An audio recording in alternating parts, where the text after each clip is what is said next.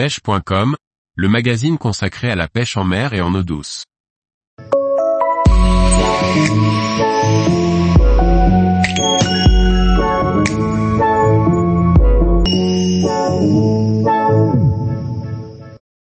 La pêche des pélagiques à la traîne au leurre, les conseils pour réussir. Par Antonin Perrotte Duclos. La pêche à la traîne peut paraître simple dans son principe, mais certaines subtilités peuvent faire de grandes différences en action de pêche. Pêcher efficacement les poissons pélagiques au leurre entraînant ne s'improvise pas. Pour faciliter la compréhension des vitesses, n'oubliez pas qu'un nœud est égal à 1852 km heure. Chaque espèce de poisson pélagique est susceptible de mordre lorsque le leurre se déplace à une vitesse précise. De manière générale, les petits poissons pélagiques comme le maquereau et le sévreau mordent à vitesse relativement lente, soit entre un et trois nœuds. Les pélagiques de taille plus importante comme la pélamide, la tonine et la bonite chassent à plus grande vitesse et sont donc généralement plus enclins à être mordeurs sur des vitesses plus importantes. La vitesse minimale pour ces derniers est de 2.5 nœuds, on peut également monter jusqu'à 5 nœuds si les touches se font rares, mais que le poisson est présent sur zone. Pour conclure la chaîne alimentaire, les thons rouges et thons blancs sont généralement ciblés entre 7 et 8 nœuds.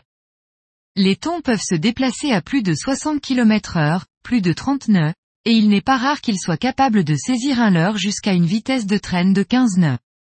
Il est évident qu'une vitesse plus élevée génère une consommation plus importante, c'est pourquoi il faut idéalement commencer à traîner à basse vitesse puis accélérer progressivement si nécessaire. Chaque modèle de leurre, de chaque marque, évolue différemment dans l'eau. Certains leurres sont capables de nager correctement de 1 à 4 nœuds tandis que d'autres sont fonctionnels de 4 à 10 nœuds par exemple. Dans le cas des leurres durs à bavette, à basse vitesse, on doit sentir le leurre vibrer dans la canne ou le fil pour être sûr qu'il fonctionne. Si au contraire la vitesse est trop élevée, le leurre va décrocher et partir en vrille à la surface sans réussir à replonger. Le principe est le même pour un leurre souple, il remontera à la surface si la vitesse est trop élevée. En revanche, il sera impossible de sentir l'action dans la canne puisque les vibrations sont trop faibles. Il faudra donc déterminer aux abords du bateau à quelle vitesse ce dernier commence à nager. Les leurres de traîne évoluant à la surface, principalement destinés aux thons et autres grands pélagiques, sont très simples à analyser puisqu'ils restent à la surface vous permettant d'observer directement si la vitesse est bonne. La profondeur d'évolution du leurre dépend de ses caractéristiques, de l'inclinaison de sa bavette, de la forme de son corps, et même de son poids. Choisir la bonne profondeur n'est pas une mince affaire, mais la solution idéale reste d'expérimenter sur place en variant les leurres en cours de session. L'objectif est de trouver la profondeur la plus efficace rapidement, l'utilisation de deux cannes ou plus permet de trouver la bonne zone plus rapidement. Il existe également des tresses plombées dédiées à la traîne qui permettent d'utiliser un leurre peu plongeant à forte profondeur si sa taille, sa couleur ou sa vibration en font un leurre efficace.